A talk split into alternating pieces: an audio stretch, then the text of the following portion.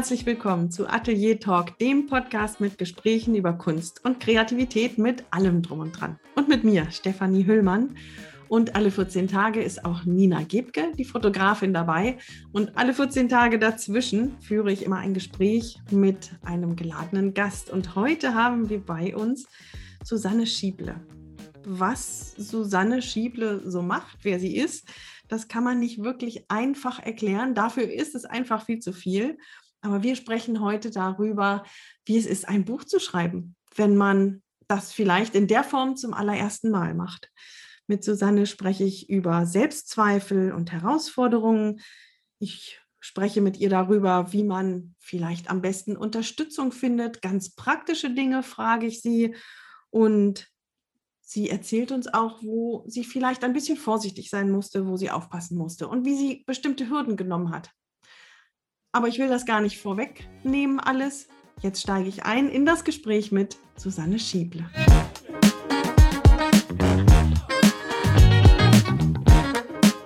Hallo Susanne, wie schön, dass du da bist. Vielen, vielen Dank, dass du dir die Zeit nimmst für ein Interview mit uns, mit Atelier Talk.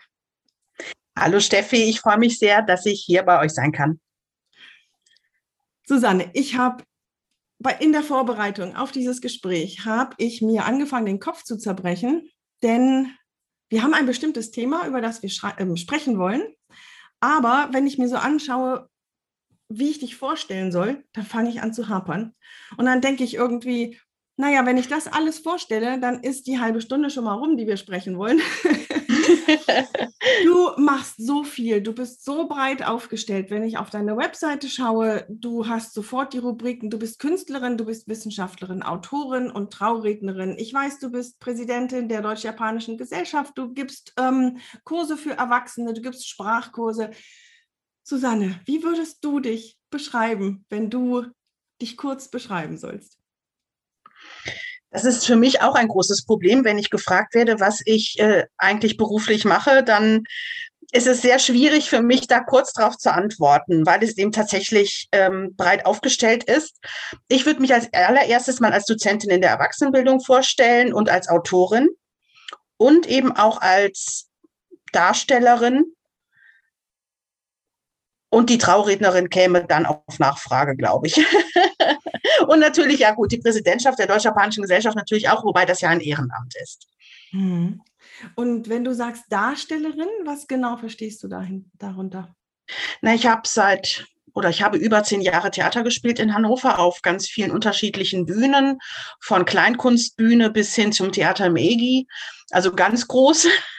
Und ähm, für mich ist Theaterspielen ein ganz wesentlicher Teil meines Lebens, aber ich bin keine professionelle ausgebildete Schauspielerin.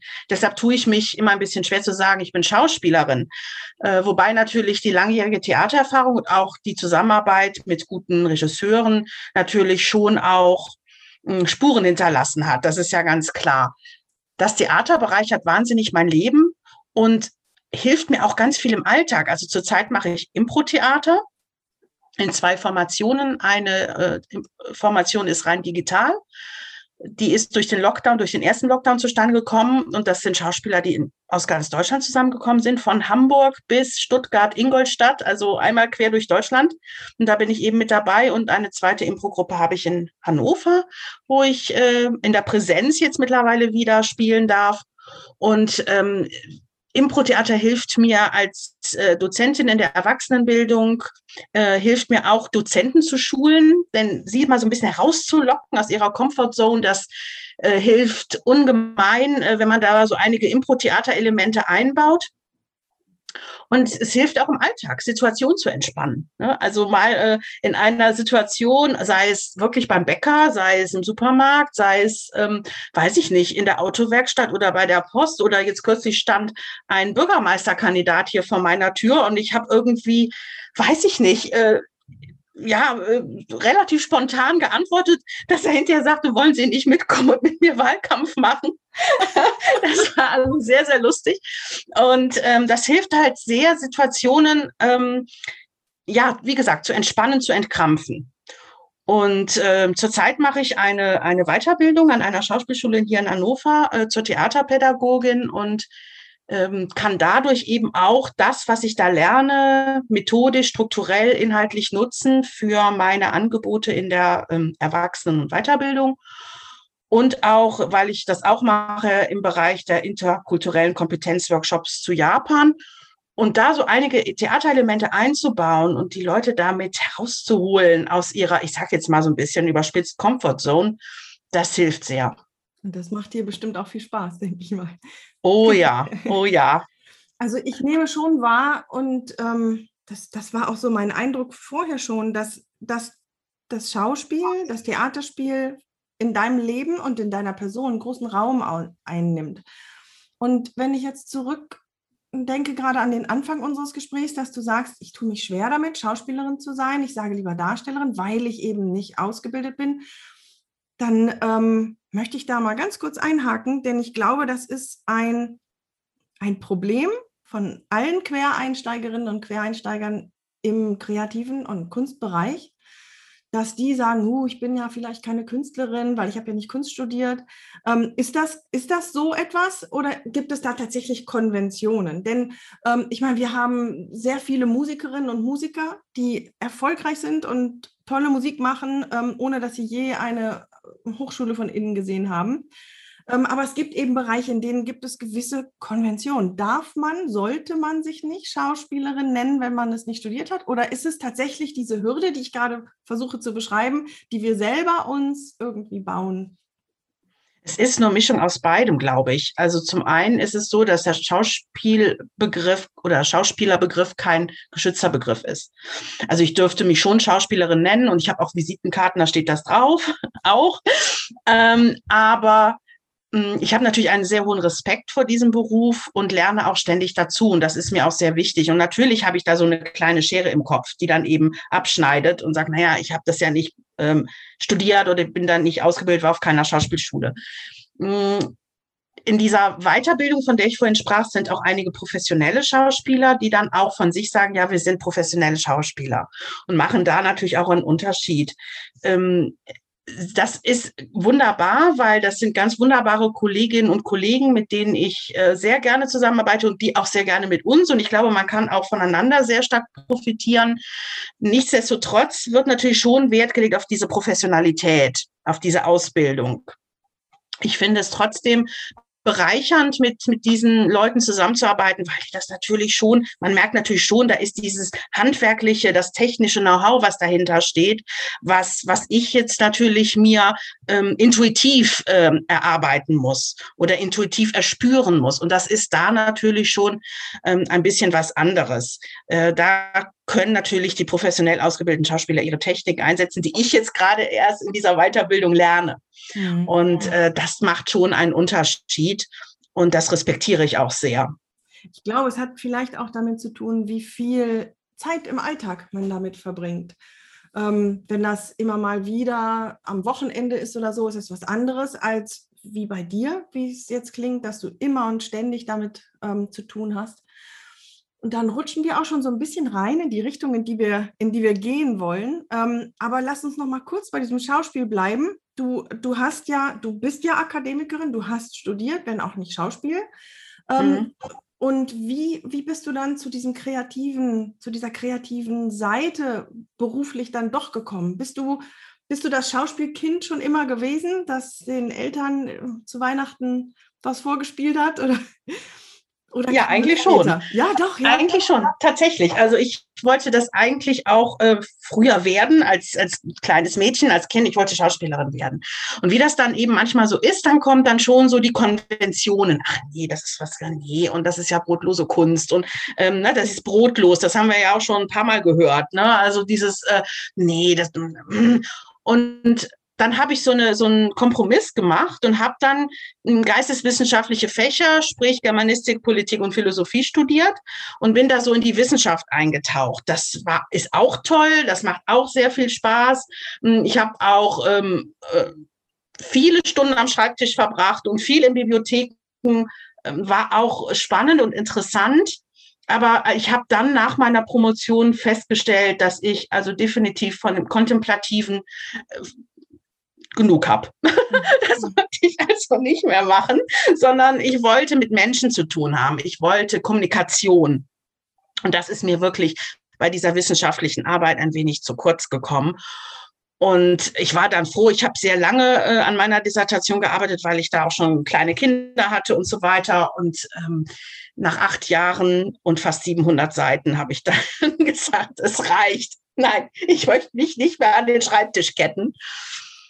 Und habe dann eben, bin dann durch Zufall über eine befreundete äh, Schauspielerin, bin ich in diese, in diese Schauspielschiene äh, reingerutscht und habe schon gemerkt, das ist also Adrenalin pur, wenn du auf der Bühne stehst und kannst die Menschen erfreuen und du kannst so, auch so was Energetisches herstellen zwischen Publikum und, und deiner eigenen Person. Das hat mich ähm, umgehauen. Das ist also ein Adrenalinstoß, das ist toll, ja. Und hat dich dann nicht mehr losgelassen. Genau. Umso erstaunlicher finde ich jetzt, worüber wir eigentlich sprechen wollen. Denn du hast ja nun eine, eine neue Tätigkeit gefunden, du, das Schreiben. Du hast ein Buch geschrieben. Ähm, so ganz hundertprozentig neu ist es nicht, weil du hast diese Dissertation geschrieben und du hast auch schon ein Buch der Belletristik herausgebracht. Allerdings ist das schon einige Jahre her und soweit ich weiß, mit einer Co-Autorin. Und jetzt hast du dich aber nicht. Ich ähm, habe das auch. Ach so. Ach, Entschuldigung. Erzähl. Ich habe aber auch noch, ja, ich habe auch ein Lyrik- und Kurzprosa Band herausgebracht. Ja, vor einigen Jahren, das vor stimmt. Einigen Jahren, ja. Also, äh, aber dann alleine. Hm. Ach so, Entschuldigung, dann habe ich das. Nee, ähm, nee. Ein anderes, ein anderes Buch ist tatsächlich mit einer äh, Co-Autorin entstanden, ja. ja. Mit einer Mitautorin. Hm. Und jetzt sagst du, du magst ähm, oder hattest so das Gefühl, du magst nicht mehr am Schreibtisch sitzen, du magst dich nicht mehr an den Schreibtischketten und an die Tastatur und hast dich jetzt hingesetzt und hast wieder ein Buch geschrieben. Und ähm, erzähl uns bitte erstmal von dem Buch an sich, bis ich, dann komme ich zu meinen Fragen dazu. Ja, das ist äh, ein Krimi. Also ich habe das Genre gewechselt. Ich habe, wie gesagt, vorher Lyrik und Kurzprosa geschrieben und äh, bin auch da in einer Autorengruppe und bin aber ein großer Krimi-Fan. Ich, ich liebe Krimis. und abends vorm Einschlafen und viel im Urlaub lese ich Krimis. Und es gibt wirklich fantastische Krimis, sehr, sehr gute. Und es gibt aber auch Krimis, wo du dann so denkst, ja, ganz nett, ja. Und irgendwann kam so der Gedanke bei mir auf, also das kann ich aber auch. Was natürlich eigentlich total vermessen ist. Ne? Das sind ja alles verlegte äh, Künstler, Autorinnen und Autoren, die alle mm, äh, ja, äh, gedruckt sind oder im E-Book oder wie auch immer. Und ähm, der Gedanke hat sich aber bei mir festgesetzt gehabt in meinem Kopf. Und je mehr ich las und je größer die Bandbreite war zwischen ähm, groß, hoher Qualität und nicht so hoher Qualität, habe ich gedacht, das kann ich auch. Ja, und dann ließ mich der Gedanke nicht mehr los. Und dann irgendwie fing es dann an, in meinem Kopf zu rattern und es entstand eine Figur, eine Hauptfigur. Und dann habe ich irgendwann den ersten Satz geschrieben. Hattest du da Und ich weiß noch genau. Entschuldigung. Hm? Bitte, Entschuldigung. Entschuldigung. Sag, sag, was du sagen wolltest, bitte. Äh, habe den ersten Satz geschrieben und an den ersten Satz reihte sich ein weiterer Satz und an den zweiten Satz reihte sich ein weiterer Satz und dann hatte ich eine Seite geschrieben. Dann habe ich zu meinem Mann gesagt, du, ich habe gerade mit meinem ersten Krimi angefangen. Und mein Mann sagt, ja, ist doch toll, super, mach weiter. ja, und so reihte sich dann eigentlich Seite an Seite, wobei ich dann auch sehr, sehr lange Pausen gemacht habe zwischendurch, einfach aus Zeitgründen. Das ich war dann wieder meine Frage eben. Wann war das? Wann war dieser erste Satz? Oder nein, wann entstand diese Person in deinem Kopf? Die, die Person in meinem Kopf entstand im Laufe des Jahres 2017 und der erste Satz entstand Anfang des Jahres 2018. Also es ist schon eine Weile her. Und dann hat es fast ein Jahr am Schreibtisch gelegen äh, oder im Computer. Ne? Also ich habe dann noch zu der Zeit sehr viel Theater gespielt, viel mehr als heute und hatte einfach die Zeit nicht und auch dieses, dieses kreative Potenzial dann nicht, die Energie nicht. Ähm, das ist dann einfach nicht da. Ich hatte das die ganze Zeit im Kopf, aber habe dann eine lange Pause gemacht und vor allen Dingen auch deshalb, naja, und dann kommen halt die kleinen Perfektionisten im Kopf und die kleinen Scheren und du denkst, ist das jetzt wirklich gut oder mm, und dann wird die Schwelle immer höher, wieder anzufangen. Ja, und das war dann schwierig. Mhm. Ähm, die kleinen Stimmen im Kopf war da auch sowas dahinter, das dich mal gefragt hat? Also ich frage das deswegen, weil diese Stimme war bei mir sehr laut, als ich angefangen habe. Warum mache ich das eigentlich? Warum, hm. warum mache ich das eigentlich? Ähm, da sind ja wahrscheinlich auch Menschen um einen herum. Naja, nee, dann, dann frage ich erstmal anders. Nee, gab es diese Stimme überhaupt? Was, was soll das? Warum mache ich das überhaupt? Oder hattest du das gar nicht? War das Schreiben an sich schon Lust pur und hat dir gereicht? Also die Frage, warum mache ich das, hatte ich nicht. Aber das äh, Schreiben an sich war schon Lust, aber es hat mir nicht gereicht. Also ich wollte schon damit auch was erreichen. also nicht nur schreiben um des Schreibens willen, weil es ja so einen Spaß macht zu schreiben oder weil das eine tolle Erfahrung ist oder weil es einen Selbstfindungsprozess auslöst oder was auch immer, sondern äh, ich wollte schon ehrlicherweise, das sage ich auch ganz klar, damit auch Erfolg haben. Ah, also das wäre jetzt meine nächste Frage gewesen. Das ist wirklich eine große Trieb, Kraft, eine Energie gewesen, die dich vorangetrieben hat, die gesagt hat, ich möchte versuchen, ob ich dieses Buch veröffentlichen kann oder nee, sogar noch weiter. Ich möchte dieses Buch veröffentlichen. Punkt. Genau, also zunächst war stand äh, der, der erste, das erste Ziel war, ich möchte dieses Buch fertig schreiben. Ähm, ich kann mich nämlich erinnern, als ich meine Dissertation geschrieben habe und da so äh, mit, mit den drei Kindern, die da noch sehr klein waren, immer da saßen und oh, das schaffe ich nie, das schaffe ich nie, ich werde nie fertig. Äh, da war immer die Triebfeder, ich will das schaffen, ich will fertig werden. Und das, war, das war auch jetzt meine erste Triebfeder. Ich will dieses Buch fertig schreiben. Und die zweite, die war, kam dann sofort hinterher, ich will das Buch veröffentlichen. ja, es ist, ähm, ja, das war schon mein Ziel. Das war ja. mein Ziel. Und ähm, war, war dann dieser Anfang dieses, ähm, das ist eine Herausforderung, das könnte ich auch, ähm, war das noch stärker quasi als diese Lust, ähm, ich will mal ausprobieren, ob ich es schaffe? Also, weißt du, du hast eben so beschrieben, dass du immer wieder, wenn du ein Buch gelesen hast, ein Krimi gelesen hast, gedacht hast, ach, das kann ich auch. Und dich da auszutesten, war das ähm, noch stärker vielleicht als, das, als diese Lust am Schreiben? Hm, ich würde sagen, das hält sich die Waage. Tatsächlich. Spannend. Das hält sich die Waage, ja. Also das war jetzt nicht stärker, das kann ich jetzt nicht sagen, weil die Lust am Schreiben ganz wichtig ist. Wenn, wenn die Lust am Schreiben nicht da ist, dann nützen mir noch so viele Ziele nichts. Wenn ich, wenn ich äh, das Ziel habe, ich will aber das Buch veröffentlichen und ich will zeigen, dass ich das auch kann, man darf auch nicht verkrampfen. Man muss die Lust und die Freude muss immer im Vordergrund stehen.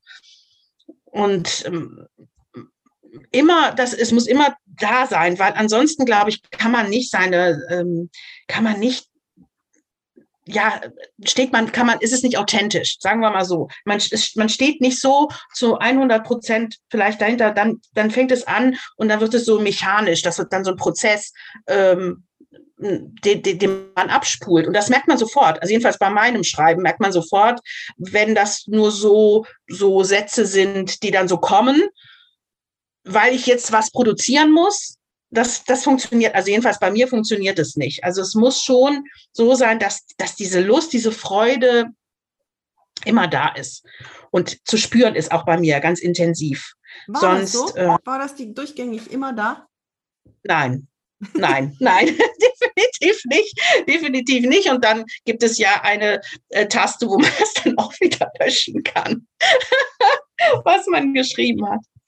Wie hast du es denn dann geschafft, wenn, wenn du sagst, und, und das war eben selber überzeugend, nein, definitiv nicht. Wie hast du es dann geschafft, trotzdem weiterzuschreiben oder was hast du gemacht? Es dann erstmal hingelegt und eine Woche liegen lassen? Und wie sah das ganz konkret und praktisch aus? Wie hast du dich wieder dann zum Schreiben gekriegt in solchen Phasen? Ich, ich habe es tatsächlich liegen lassen und die Triebfeder war eigentlich, äh, ich will das. Also ich will das. Und dann hat es mich auch wieder hingetrieben, weil der Kopf arbeitet ja weiter. Und selbst wenn ich irgendwas anderes mache, selbst wenn ich Alltagstätigkeiten mache oder irgendwie, weiß ich nicht, Auto fahre oder koche oder keine Ahnung, trotzdem, der Kopf arbeitet weiter und das Unterbewusstsein arbeitet weiter, arbeitet weiter an der Figur und arbeitet weiter an der Geschichte. Und irgendwann fängt das Ganze ja an, auch eine Eigendynamik anzunehmen und ein Eigenleben zu entwickeln. Diese Figuren, mit denen habe ich auch gesprochen.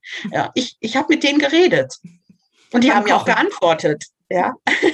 Und dann wirst du ja quasi schon wieder zum Laptop oder zum, zum Computer hin hingezwungen, in Anführungsstrichen, durch die Figuren, die du selber geschaffen hast. Also nicht gezwungen im Sinne von Zwang, sondern es treibt dich hin. Du willst unbedingt äh, das auf die, äh, ja, weitermachen. Ne? Also es ist ganz, ein ganz unbewusster Prozess auch, der da abläuft. Und immer, man beschäftigt sich, wenn man so richtig eingetaucht ist in diese, in diese ähm, Figurenwelt und in die Handlung, beschäftigt man sich ja auch permanent damit, selbst wenn man was anderes macht. Trotzdem ist immer so dieses, dieses ähm, Gefühl da oder dieses im Unterbewusstsein, dieses da, da webt sich's weiter. Ja. Und wodurch kommt dann dieses Gefühl hoch, dass es manches Mal dann doch, weil alles, was du beschreibst, klingt mhm. sehr, sehr begeisternd, begeisternd und mhm. als wärst du weggezogen worden vom, aus dem echten Leben ins Buch hinein immer wieder. Und wodurch kamen dann diese Phasen, dass es überhaupt dann doch keinen Spaß gemacht hat an manchen Stellen. Kannst du das beschreiben?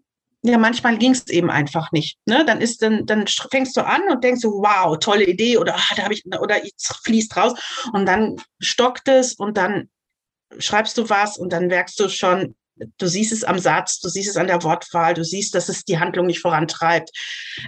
Das, das versiegt dann. Und du kannst auch nicht, du kannst dir auch nicht erklären, wieso versiegt es jetzt? Ne, war doch alles gut, aber es ist dann einfach so. Und das zu akzeptieren, ist, glaube ich, auch ein ganz ähm, wichtiger Schritt, äh, das, das Ganze überhaupt ähm, ja weiterzumachen. Es gehört auch dazu, dass es dann mal eben nicht läuft und nicht fließt. Ja, das ist einfach so. Was hat das mit dir gemacht in den Phasen, wenn es dann überhaupt nicht floss und überhaupt nicht lief? Hat das, ähm, hast du das trennen können? Hast du dann gesagt, ah ja, da ist das Buch, läuft gerade nicht, jetzt äh, habe ich hier gute Laune mit der Familie oder mit dem Theaterspiel? Oder hat es, hat es dich weiter beeinflusst und auch diese anderen Bereiche des Lebens mit, warst du grantig, warst du unzufrieden, warst du nicht in deiner Mitte oder konntest du das gut trennen? Auch das ist unterschiedlich. Das ist bei mir sehr stark tagesformabhängig. manchmal war ich grantig, das haben dann auch meine Leute hier so gemerkt im Umfeld und manchmal habe ich es auch gut akzeptieren können. Und ich habe immer versucht, daran zu arbeiten, es immer weiter gut zu akzeptieren. Ja, also, äh, weil alles andere sowieso nichts bringt.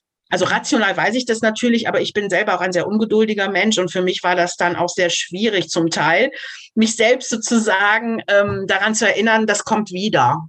Also es wird auch wiederkommen, dieses, mhm. dieses Flow-Gefühl. Ähm, das ist nicht immer so gleich gewesen. Es gab Tage, da habe ich das gut akzeptieren können. Da gab es Tage, da war ich grantig, weil es eben nicht, nicht geflossen ist. Aber irgendwas hat, war da immer so ein Antrieb, der war irgendwie immer da. Ja weiterzumachen. Und gab es sowas wie, wie ein Grundgefühl? Hast du in der Zeit, in der du dieses Buch geschrieben hast, hast du, hast du dich getragen gefühlt und Hochgefühle gehabt oder war es tatsächlich auch streckenweise belastend, dass du gedacht hast, uh, ich habe mir jetzt diese Aufgabe gestellt und äh, ich, es, es, ist zu viel, ich habe ziemlich viel um die Ohren, weil ich meine, ganz ehrlich, ich habe das Gespräch mit dir angefangen mit den Punkten, die du beruflich machst, wie dein Alltag aussieht. Du hast eben kurz erwähnt, du hast drei Kinder, ähm, auch wenn sie nicht mehr klein sind, sind sie aber zu Hause. Und ähm, zumindest in der Zeit, als du das Buch geschrieben hast, hast du drei Kinder, einen Mann, einen Haushalt ähm, da, und dann noch ein Buch dazu. Hat es dich gestützt, weil es dir, weil es dich bereichert hat und, und du eben durch die Kreativität dann Energie bekommen hast? Oder hat es dich teilweise belastet und du hast gedacht, oh, ich wünschte, ich hätte nicht angefangen oder so? Nee, belastet hat es mich nicht, überhaupt nicht, weil es ähm, etwas ist, was ich unbedingt machen wollte, aber es, ich musste es nicht machen. Es hat niemand zu mir gesagt, Susanne, schreib doch mal bitte ein Buch. Ja, also es war bei der Dissertation zum Beispiel, wenn ich das vergleiche, das war eine große Belastung. Das war eine große Belastung. Das hatte ich angefangen, das war, hatte auch einen beruflichen Hintergrund und da war ich wirklich belastet und überlastet und das war, ähm, war unfassbar anstrengend, das ähm, zu Ende zu machen und hinzukriegen so sehr, dass ich manchmal gedacht hätte, ach Gott, wenn ich das gewusst hätte, was das für eine Arbeit und ein Aufwand ist und eine psychische und physische Belastung. Also ich bin da auch teilweise krank geworden und klar, das ist ja auch ein Ausdruck der, der psychischen ähm, Konstitution. Das, wenn ich das jetzt vergleiche, war das hier eher getragen, weil es freiwillig war und weil es wirklich etwas war, so ganz für mich. Und ah. weil ich auch gemerkt habe, ähm, dass es auch viel mit meiner Persönlichkeit zu tun hat. Diese Hauptfigur hat auch viel von mir. Nicht alles, es ist auch teilweise überspitzt, also stark überspitzt, aber es ist teilweise schon auch, äh, sind Teile von mir, die da natürlich einfließen. Und wenn ich dann abends beim Abendessen saß und anfing zu reden, dann sagte mein Mann nur, sag mal, hast du heute wieder geschrieben? Ehrlich? Weil der rheinische Dialekt dann unverkennbar war und der floss dann sozusagen in die tägliche Konversation mit ein. Das ist ja spannend. Also bist du richtig in die, in die Person auch reingeschlüpft, beziehungsweise sie in dich und ach, das ist ja spannend, wirklich, ja. Ja. Wie lange ist die, das Schreiben der Dissertation her etwa? Also ich habe die veröffentlicht 2010, also jetzt elf Jahre, mhm. ja, elf, zwölf Jahre, ja, und dann eben noch weiter zurück. Ich habe ja acht Jahre dran geschrieben, bis ich sie äh, dann 2010 veröffentlicht habe. Ich kann mir vorstellen, ähm, sag mir bitte, ob das stimmt, aber ich kann mir gut vorstellen, dass also dieses Schreiben der, der Dissertation und jetzt eines Krimis ist wahrscheinlich weltenunterschiedlich, kann ich mir vorstellen. Ja. Das ist wahrscheinlich, als würde ich ähm, Walzer Standard einerseits tanzen und ansonsten Stepptanz alleine sind ja auch Welten. Irgendwie hat es mit Musik zu tun, aber ähm, nichtsdestotrotz kann ich mir gut vorstellen, dass diese Erfahrung, sich da acht Jahre mit kleinen Kindern an der Seite mit einem Thema, das einen nicht so begeistert wie, das Krimi, wie der Krimi, mit etwas, was mir aufgebürdet wurde, weil es halt zu diesem Studium gehört, sich da durchzuquälen und zu einem guten Ende zu kommen, dass diese Erfahrung allein dir vielleicht auch geholfen hat, jetzt durch dieses Buch zu kommen, weil du weißt, du kannst es. Ich meine, was kann dich jetzt noch umwerfen? Ich glaube schon, dass das sehr geholfen hat. Das war eine harte und gute Schule der Selbstdisziplin natürlich. Das ist ja das A und O ne, eines, eines jeden Studenten oder Studentin, also dass man sich disziplinieren kann, dass man auch teilweise mal hart zu sich sein muss, also gerade was, äh, was so ein langer Prozess betrifft, dass man zäh sein muss und, und äh, ja, einfach Durchhaltevermögen haben muss. Und das hat mir natürlich jetzt auch äh, geholfen. Mm, und es hat mir eben der Zuspruch geholfen. Also der Zuspruch äh, meines Umfeldes und eine befreundete Krimi-Autorin, die mir äh, geraten hat, du musst das machen, mach das, du schreibst das, du machst das, weil ich natürlich dann schon auch Zweifel hatte und sie gefragt hat, sag mal, ist das denn realistisch? Hat das Aussicht auf, auch auf Erfolg oder überhaupt, dass man da irgendwie wahrgenommen wird? Oder gibt es schon so viele Autorinnen und Autoren in Hannover oder zu viele? Kann ich da noch irgendwie meinen Platz finden? Und sie mich sehr, sehr angespornt hat. Und das hat mir sehr gut getan, weil das eben außerhalb der Familie war und eine, eine Frau war, die vom, vom Fach war. Und das hat mir, das hat mir eine zusätzliche Motivation gegeben, das auch dann tatsächlich zu machen. Ja. Wie früh hast du denn angefangen, über dein Vorhaben zu sprechen nach außen? Also mit deinem Mann anscheinend ja schon gleich bei der ersten Seite. ähm, ja. und dann weiter, dann, dann enge Freunde ähm, und, und bis hin zu Nachbarn, Kollegen, die man eben nicht so gut kennt. Wie, wie bist du da vorgegangen mit dem Erzählen oder mit dem Sprechen darüber? Also dass bis der Krimi fertig war, jetzt muss ich überlegen, dass ich äh, das noch so genau irgendwie in der Abfolge hinkriege, war es eigentlich nur die Familie und zwar nur die Ängste. Also tatsächlich nur mein Mann und meine Kinder. Bis, bis dahin, bis der Krimi fertig geschrieben war. Ja. Und die Freundin eben, die, die Schriftstellerin. Genau, ne, genau, genau. Sonst die, hast du das ganz noch. für dich behalten. Ja. Warum? Ja. Ja, das hat was damit zu tun, äh, ich glaube, das haben wir vorhin auch schon mal angerissen, eine bestimmte Erwartungshaltung und auch ein bestimmtes Erklären, was machst du eigentlich? Und wenn du dann sagst, du schreibst ein Buch, ähm, ich weiß nicht, ob dir das dann auch schon mal mit deinen Kunstwerken so geht. Also, ach ja, nur sie schreibt ein Buch. Ne? So, also das, ich bin da sehr vorsichtig gewesen, sondern erst als das Produkt sozusagen fertig war, zumindest das Manuskript fertig war und das irgendwie so auch so was Haptisches hatte, was ich anfassen kann und was andere auch anfassen können, was sie sehen können. Erst dann bin ich damit eigentlich nach außen gegangen und das auch nur einem sehr ausgewählten Kreis. Also wirklich nur Menschen, denen ich Vertrauen kann und die ähm, eine gewisse Wertschätzung mir gegenüber haben und die ich auch sehr wertschätze. Und dann bin ich dann nach außen getreten, habe gesagt, äh, ich habe ich hab ein Buch geschrieben. So. Und ähm, ne, weil man dann ja auch so sagt, also ich habe es im Corona-Lockdown im ersten fertig geschrieben und dann kam ja auch manchmal so die, die, die Diskussion, ja, ähm, was hast du denn im Lockdown gemacht? Ja, ja, was habt ihr denn gemacht? Ja, Keller aufgeräumt. Ach ja, wir haben das Wohnzimmer gestrichen.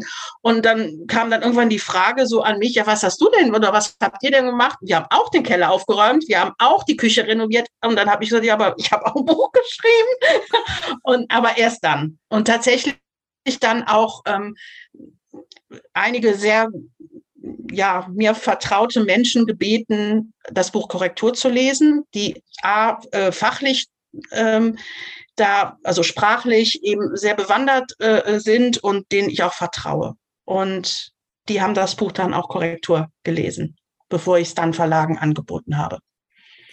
Aber irgendwann kommt ja der Punkt, dass du diesen Kreis derjenigen, denen du das erzählst, erweiterst.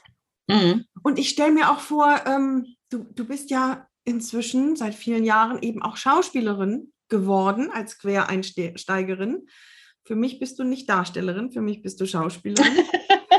und, ähm, und das ist ja schon der erste Schritt, dass man Freunden oder der Verwandtschaft, die man sich ja nun nicht aussuchen kann, plötzlich sagt, übrigens, ich bin Schauspielerin, ich stehe auf der Theaterbühne. Diese, diesen Schritt, den hast du ja schon einmal durchgemacht. Mhm. Warum war das mit dem Buch schwieriger? Nee, das war nicht schwieriger, das war gleich schwierig. Das war ja mit, mit äh, der Schauspielgeschichte ähnlich. Ähm, erst als man mich dann tatsächlich auf der Bühne sah, erst als ich tatsächlich irgendwie auch auf größeren Bühnen stand, erst dann wurde das ähm, eingeordnet oder wahrgenommen. Ähm, so ist es mit dem Buch eben auch. Ne? Also es ähm, gibt viele Menschen, die das äh, sehr wertschätzen, aber es gibt eben auch Menschen, die skeptisch sind und äh, jetzt, jetzt schreibt sie auch noch ein Buch. Ne? So, hm, ne? Naja, ist ja eh ein bisschen verrückt. Ne? Schauspieler ja auch. Ne? ähm, ja, das würde und, dir ja rein theoretisch Narrenfreiheit geben. Sie Schauspieler. Ja, so ein bisschen ist das auch so. Ein bisschen ist das auch so. Aber nichtsdestotrotz ähm, bin ich da schon vorsichtig, weil ich mich ja auch selber schützen möchte. Ne? Also ich möchte mich ja dem nicht aussetzen, wenn dann ähm, mir Skepsis entgegenschlägt oder Schweigen. Ja, das ist also auch gerne schon mal genutzt. Und ähm, deshalb ist es reiner Selbstschutz. Und erst dann, als es, als es tatsächlich auch in Richtung Verlag ging, beziehungsweise auch bei einigen Menschen, erst als ich den Verlagsvertrag tatsächlich hatte, habe ich das kommuniziert. Mhm. Jetzt, jetzt führen wir dieses Gespräch ja einerseits, weil ähm, ich sowas ganz spannend finde, solche, solche Geschichten, solche ungewöhnlichen Menschen wie dich zu interviewen. Andererseits mache ich das ja nicht zum Selbstzweck, sondern ähm, meine Hoffnung ist ja immer mit diesem Podcast, dass, dass da draußen Menschen sitzen, die das hören und die Mut dadurch kriegen. Mhm. Und dieses, diese Geschichte mit dem nach außen gehen mit so etwas. Ich reite deswegen so doll drauf rum, weil ich, ich finde es sehr, sehr spannend. Ähm, ich stelle auch fest, dass jeder da anders ist. Und ähm, ich merke eben, dass du wirklich sehr vorsichtig bist und dich selber damit schützt. Würdest du das allgemein Menschen, die noch nicht so in einer Sparte, also wenn du jetzt dein viertes, fünftes und siebtes Buch schreibst, wirst du damit anders umgehen, das ist klar. Aber jemand, der noch nicht so in einer Sparte Fuß gefasst hat, würdest du das immer empfehlen? Oder aber, ähm, ich meine, das, was, worauf du verzichten musst, wenn du so vorgehst, du schützt dich zwar, du, du bekommst nicht dieses Naserümpfen oder dieses von oben herab und sonst was, was dir aber entgeht, ist diese spontane Bestätigung. Dass man, was, wie toll ist das denn? Das hätte ich ja im Leben nicht gedacht. Ähm, wo, wo würdest du sagen, ist da die Gratwanderung? Hast du da Empfehlungen? Zum einen, mhm. also zum einen würde ich sagen, eine spontane Bestätigung gab es natürlich durchaus. Ne? Also von den Menschen, äh, von denen ähm, ich wusste, dass ich ihnen vertrauen kann und mh, hm, diese gegenseitige Wertschätzung auch da ist, da gab es das natürlich. Also ganz klar und das tut natürlich wahnsinnig gut. Ähm, ja, es ist eine Gratwanderung. Ähm, es ist natürlich auch ein bisschen bestimmter Erfahrungswert, den ich dann so über die Jahre gemacht habe, dann vielleicht so vorzugehen. Aber das Schöne ist eigentlich jetzt, äh, wo dieser Vertrag eben da ist und wo die Buchveröffentlichung näher rückt, äh, jetzt äh, ist es natürlich so, dass dass es umso schöner ist, das dann auch nach außen zu kommunizieren und zu sagen, also ich habe jetzt den Vertrag. Und da bekommt man natürlich jetzt schon auch viel Bestätigung auf jeden Fall. Es ist eine Gratwanderung, aber ich glaube, das muss auch jeder für sich selber herausfinden, wie er mit diesen Situationen äh, umgeht. Für mich ist es eben die, die, die Art und Weise, damit umzugehen, weil ich eben die, die, die erste Bestätigung eigentlich schon durch mein engstes Umfeld erfahren habe. Und dadurch ähm, auch wusste, ich bin da auf einem, auf richtigen oder guten Weg und ähm, äh, natürlich hat man auch seine Zweifel zwischendurch, das ist ja klar, und zwar große Zweifel, das ist auch vollkommen normal. Ich glaube, das ist bei einem künstlerischen Prozess auch oft so. Aber ich wusste da schon äh, grundsätzlich so ganz verkehrt kann der Weg nicht sein. Und jetzt die Bestätigung zu bekommen von, von, von außen, auch von Menschen, die äh, das jetzt erst erfahren haben oder noch nicht vor nicht so langer Zeit, das ist ähm, sehr, auch ein sehr schönes Gefühl. Wie gesagt, jeder muss da anders mit umgehen. Ich, für mich ist es die richtige Vorgehensweise, mhm. weil ich dadurch einfach äh, auch ja, im, ein, ja, ich schütze mich ein Stück weit und muss mich auch nicht groß erklären. Ne? Mhm. Also wenn ich, wenn ich halt sage, ich schreibe ein Buch, äh, ja, ich schreibe ein Krimi. Ne? Also, ach ja, das machen doch so viele. Und die Konkurrenz ist doch so groß. Und das schürt ja mehr die Zweifel auch in mir. Und das, das möchte ich einfach gar nicht. Mhm. Ja, kann ich verstehen. Auch gerade dieses, die, die Menschen, die einem dann vielleicht gar nicht unbedingt Böses wollen, aber die einen Nein. positiv, ne, aber ja, aber da gibt es ja so viele schon und das hat ja, also der Kunst, äh, Quatsch, der, der Buchmarkt, der ist ja so fast von voll und ja, kann ich, kann ich sehr gut verstehen. Ja, danke. Ähm, wir haben jetzt also schon gehört, das Buch hat einen Verlag gefunden, es wird veröffentlicht. Magst du bitte mal erzählen, wie das für dich war? Denn ähm, das Bild, das man so im Kopf hat, ist, dass die arme Autorin da dieses, dieses Buch ähm, ge geschrieben hat und gedruckt hat und es dann erstmal an 120 Verlage schickt und davon sagen 119,5 erstmal nein, danke. Beziehungsweise ich würde mal denken, 120 melden sich gar nicht und dann der Rest, der sagt dann erstmal nein, danke und dann muss man sich wieder aufraffen und neu schreiben. Ist das Klischee? Ist das Wahrheit? Wie war es bei dir? Es war so in der Mitte. Also ich habe es an einige Verlage geschickt ähm, da bekam ich, das waren eher so größere Verlage, da bekam ich eigentlich kaum äh, eine Antwort. Da gab es höchstens mal eine Eingangsbestätigung. äh, dann äh, habe ich es aber auch in diesem ersten Durchgang an einen Verlag geschickt, der eben auch viele Krimis veröffentlicht. Und da bekam ich ähm, eine Rückmeldung, dass ähm, das Exposé ihnen sehr gut gefallen hätte und die ersten Seiten. Und ähm, dass ich das Gesamtmanuskript einsenden sollte. Und das habe ich dann auch gemacht.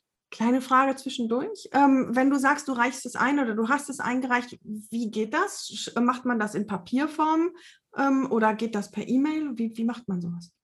Das ist unterschiedlich. Die Verlage geben das vor. Auf den Homepages der Verlage steht dann, gibt es eine Seite äh, Manuskripteinsendung oder Manuskripteinreichung und da ähm, ähm, hält der Verlag fest, wie er das gerne hätte. Die meisten wollen es als E-Mail-Anhang, als PDF, ganz einfach, also ein Exposé. Das ist so zwischen ein bis drei Seiten lang. Und dann schickt man ähm, so die ersten 20 bis 40 Seiten. Das ist auch unterschiedlich, je nachdem, äh, wie das äh, der Verlag haben möchte und dann noch einen Lebenslauf dazu. Und äh, einige wenige Verlage möchten es tatsächlich auch ausgedruckt haben. Also wirklich noch so richtig, wie man das von früher kennt. Man druckt alles aus, ein schöner großer Umschlag, Briefmarke drauf und hinsenden. Also das ist sehr unterschiedlich, aber die meisten wollen es inzwischen als E-Mail-Anhang haben. Mhm. So, und dieser, dieser eine Verlag, dieser, von dem ich vorhin erzählte, der auch eben Krimis, sehr viele Krimis verlegt, die wollten das Gesamtmanuskript haben. Und dann habe ich das sofort hingeschickt und dann kam von der Lektorin zurück, das tut uns leid, aber das Buch ist zu lang. Also es hatte damals noch über 500 Seiten. Und dann hat sie mir geschrieben, davon könnten sie zwei Bücher machen. Und ich habe mir dann ein Herz gefasst, ich habe die Frau angerufen. Ich habe sie einfach angerufen und habe mit ihr gesprochen und sie war sehr nett und hat auch gesagt, ähm, also aus wirtschaftlichen Gründen können wir das nicht machen. Und dann hat sie mir zwei tolle Tipps gegeben. Und das habe ich beherzigt bei der Kürzung des Buches, was dann folgte. Sie hatten dann einen sehr umfassenden Kürzungsprozess. Sie hat mir zwei Tipps gegeben. Sie hat mir gesagt, versuchen Sie alles das rauszuschmeißen, was die Handlung nicht vertieft und was die Figuren nicht vertieft. Also was die Handlung nicht vorantreibt und die Figuren nicht vertieft. Alles andere sollten Sie versuchen, das rauszuschmeißen. Sie, es muss ja nicht verloren sein, das kann man ja vielleicht später nochmal in einem anderen Band verwenden oder so. Ähm, versuchen Sie das. Und dann habe ich das beherzigt und dann haben wir ein halbes Jahr lang dieses Buch gekürzt. Wer ist denn wir? Mein Mann und ich. Achso, ich klang eben wie die ähm, Lektorin und du. Achso. Nein, nein, Mann mein und Mann und, ich. Nein, nein, die Lektorin nicht. Also mein Mann und ich. Mm, weil ich natürlich, ich bin erstens sowieso ein Vielschreiber und zweitens bin ich dann auch so jemand, der sich schle sehr schlecht trennen kann von dem, was er geschrieben hat. Und ich, mir fällt das sehr schwer. Und mein Mann hat mir da sehr tatkräftig zur Seite gestanden. Und es gab auch manche harte Diskussionen. was, ich wollte mich dann nicht trennen. Und er hat gesagt, du, wir müssen von über 500 Seiten auf circa 350 Seiten kommen ja, und das haben wir aber tatsächlich dann hingekriegt. Und dann habe ich den zweiten Durchgang gemacht, den zweiten Durchgang gestartet. Und wie gesagt, einige antworten gar nicht, einige Verlage. Und dann äh, habe ich aber einen, einen Verlag auch ein Exposé geschickt und die ersten 20 Seiten und so weiter per E-Mail. Ich weiß noch, das war mittags um halb eins. Um eins hatte ich von dem Verlagsleiter eine E-Mail, sie wollten das Gesamtmanuskript haben und einen Telefontermin mit mir. Mhm. Und das ging dann ganz, ganz schnell. Und dann habe ich das, dann haben wir das sofort gemacht. Und wie, wie viel später war der Telefontermin? War dann ein paar Tage später. Ein paar Tage nur. Mhm. Ja, ja, ja. Ich hatte Was dann wurde da so besprochen bei so einem Telefontermin? Ähm, dass sie an einer Zusammenarbeit interessiert seien, dass ähm, sie ein, dass, also der Verlagsleiter hat dann zu mir gesagt, dass sie einen Vertrag mit mir machen wollten, dass sie an einer Zusammenarbeit interessiert seien und dass sie das Buch äh, mit mir gerne machen möchten. So schnell, so schnell war das ja. die Zusage. Ja, also Haben sie hatten Fragen? dann in der Zwischenzeit dieses Gesamtmanuskript gelesen und wie er mir jetzt auch sagte, seine Frau auch, die auch Schriftstellerin ist. Und dann ging es sehr, sehr schnell, ja. Ja. Und jetzt Was? bin ich ja. beim Niemeyer Verlag gelandet. Der Niemeyer Verlag in Hannover. Hameln. Hameln. In Hameln. Mhm. mhm. Ähm, was leistet so ein Vertrag für dich? Was, ähm, Verlag für dich, nicht Vertrag. Was, was leistet so ein Verlag für dich, abgesehen davon, dass die Buch drucken und rausbringen? Gibt es ähm, da irgendwelche Dienstleistungen, Services, Unterstützung, Beratungen oder keine Ahnung, was so, ein, was so ein Verlag für dich und mit dir macht? Ja, was ganz, ganz wichtig für mich war, ähm, dass der Verlag gesamte Werbung macht. Ähm, also alles, was mit Presseveröffentlichungen, ähm, Werbematerialien, Werbung, sozialen Netzwerken und so weiter zu tun hat. Das leistet der Verlag. Abgesehen davon, dass er natürlich einen professionellen Buchdruck äh, sicherstellt, auch im E-Book-Bereich natürlich alles zur Verfügung stellt. Ich habe gerade das ähm, den Buchrücken bekommen, äh, die ganze Optik. Äh, also das äh, das leistet der Verlag natürlich. Und ähm, das war mir auch wichtig, dass das eben professionell ist. Also das hat da, ich wollte nicht irgendwie Selbstverlag und, und so, das wollte ich alles nicht, sondern ich wollte, dass das eben ein, ein ordentlicher, richtiger Verlag ist, der das eben für mich macht. Hast du Mitspracherecht beim, beim äh, Cover zum Beispiel und bei den Farben und sowas? Ja. Ach, tatsächlich. Ja, die haben mir das geschickt, die haben einen Vorschlag gemacht und haben mir das geschickt. Und ähm, auch jetzt, gerade heute, habe ich den gesamten Buchrücken gekriegt. Und ähm, also ich gebe dann immer mein Okay dazu oder eben würde dann sagen, das gefällt mir nicht oder ich möchte das so oder so haben. Ja. Mhm. Oder könnte man nicht drüber nachdenken, dass, ne? Dass man dann eine Lösung findet. Aber bis jetzt war das nicht nötig, weil ich ähm, das Cover für sehr gelungen halte. Mhm, schön. ähm, das sind ja so ein bisschen technische Fragen. Lass uns bitte noch mal einen kleinen Schritt zurückgehen. Ähm, wenn ich mir vorstelle, als du gesagt hast, du hast es dann das erste Mal ausgedruckt oder das erste Mal haptisch in der Hand gehabt, ähm, du hast es ja dann über ja gutes Jahr, anderthalb Jahre geschrieben. Ist das richtig, wenn ich das so rechne, ne? Ungefähr. Ja, äh, ja, zwei, ja, zwei, Jahre, ja. Ne? das heißt, du also jetzt von der technischen Seite, wie, wie hast du das gemacht? Hast du es an einem Notebook geschrieben, ähm, in zwei Dateien gespeichert und noch eine externe Festplatte gemacht oder, oder hast du zwischendurch auf Papier und es dann wieder übertragen oder hast du noch ein Notebook und hast dann kopiert? So Sicherheit, ähm, ne, deine Sicherheitskopien, aber auch wirklich das, das, die Technik des Schreibens. Kannst du uns da mal ein bisschen reinschauen lassen, bitte? Ja, also ich habe nicht auf Papier geschrieben, ich habe es rein, direkt in den Computer reingeschrieben und ich habe es getrennt von meinem PC. PC ist für mich mh, hm, alles das, was ich so mit der Unterrichtstätigkeit verbinde und mit der Deutsch-Japanischen Gesellschaft. Das mache ich am PC. Und dann habe ich meinen Laptop und da sind all die Sachen, das, was so mit kreativ künstlerisch. Also das versuche ich so ein bisschen zu trennen, einfach um den Kopf dann auch frei zu kriegen. Das ist interessant. Und, Entschuldigung, wenn ich da reingrätsche, ja. aber so vom, vom Gefühl her, ja, dass du einfach so ein ja. anderes Gefühl hast, wenn du an das Gerät gehst.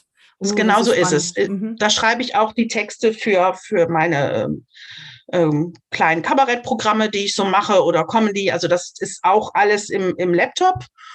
Wobei ich das natürlich dann auch nochmal sichere, also über PC sichere und ich glaube, mein Mann hat es auch nochmal extra gesichert. Irgendwie, also mit der Technik kenne ich mich nie so aus, das macht mein Mann meistens, also er hat es auch nochmal äh, extra gesichert.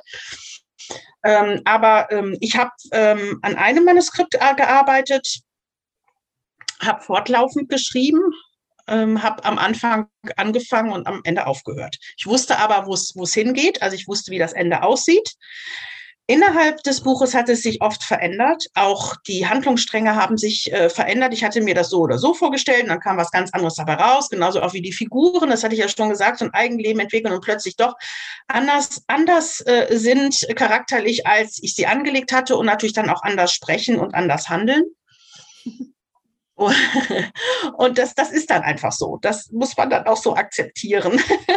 Und ähm, ja, aber eher so an einem, an einem großen Manuskript. Und auch nicht, dass ich mir da, äh, das machen, glaube ich, auch einige Autoren, die sich da die ganzen Handlungsstränge aufmalen und auf, das mache ich nicht, sondern ich habe das eigentlich fast alles im Kopf äh, natürlich mache ich mir dann auch Notizen, das ist klar, und vor allen Dingen auch die Dinge, die noch zu klären sind. Also man muss ja auch manchmal einfach so Rechercheaufgaben machen. Ne? Also die, die, äh, die chemischen Prozesse, die dann vielleicht ablaufen bei einem Sowas, nicht ja. mehr lebendigen und so weiter. Das muss man natürlich alles recherchieren und auch so bestimmte lokale Gesichtspunkte. Das ist ja ein Hannover-Krimi, das heißt, das äh, muss man dann auch, man muss auch viel dann entweder am äh, am Laptop, also im Internet oder eben auch vor Ort dann recherchieren. Das gehört natürlich auch dazu. Ja, verstehe. Mhm. mhm. Ich habe noch eine Frage zu etwas, was du vorhin gesagt hast. Und natürlich hat man Selbstzweifel, die hat man immer wieder. Die muss mhm. man, die muss man irgendwie in den Griff kriegen. Wie hast du die in den Griff gekriegt, wenn sie, wenn sie kamen? Hast du eine Technik dazu, die du uns verraten kannst? Wie kann man diesen, diesen Kerl im Kopf da irgendwie still kriegen, der sagt, ja, das ist doch alles nichts. Ah, schwer. Schwer. also, ich lenke mich ab. Also ich mache was anderes. Ähm, tatsächlich habe ich äh, äh, einen Stepper bei mir stehen. Also ich habe das wirklich entdeckt, dass ich dann ganz gut abschalten kann, wenn ich auf diesem Stepper bin. Ich bin jetzt nicht so der Sportfan eigentlich, aber wenn ich wirklich mal äh, abschalten will, dann mache ich mir irgendeinen Podcast an gehe auf das Ding und das, das hilft dann schon, den Kopf frei zu kriegen. Mm. Und ich bin halt unfassbar dankbar für mein Umfeld. Also wenn ich wirklich Selbstzweifel habe, dann, dann, also ich habe natürlich auch gesagt zu meiner Familie, also meint ihr wirklich, dass das gut genug ist, das zu veröffentlichen? Und meint ihr echt und so? Und dann, wenn dann natürlich so kommt, ähm, doch, du schaffst das, du kannst das und das ist gut.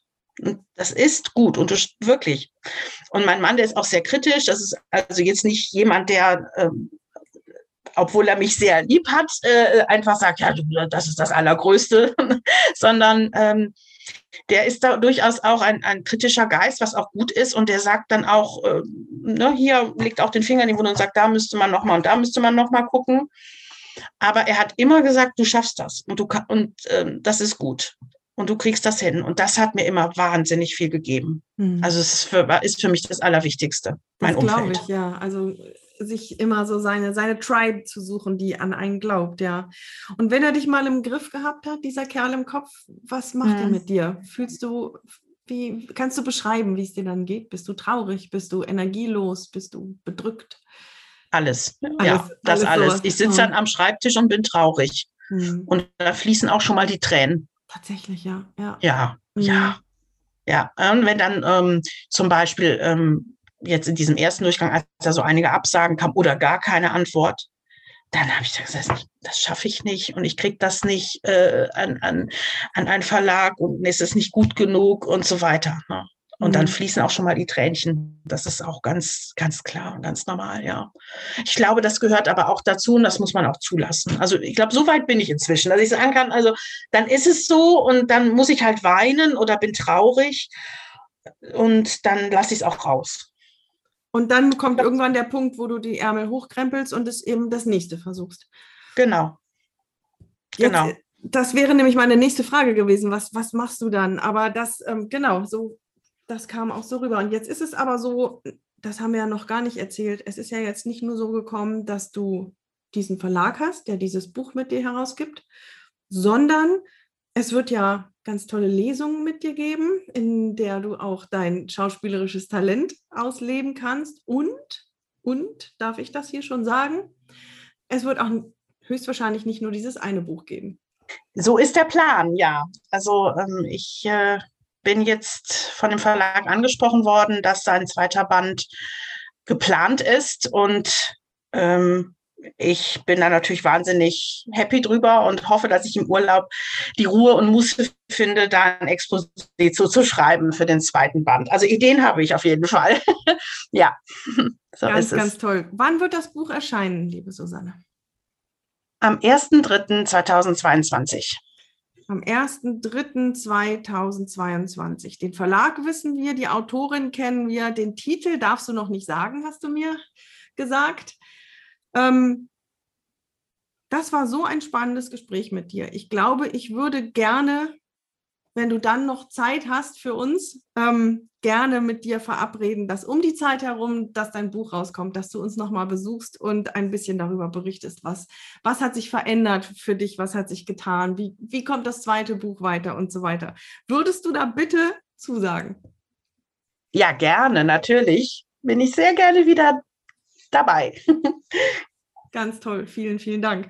Hast du denn noch etwas, was du uns sagen möchtest, ähm, was ich bis jetzt noch nicht gefragt oder angesprochen habe? Gibt es irgendetwas, was du noch sagen möchtest? Also ich, ähm, ich bin einfach sehr dankbar für das, was ich machen darf. Also es ist ein großes Geschenk.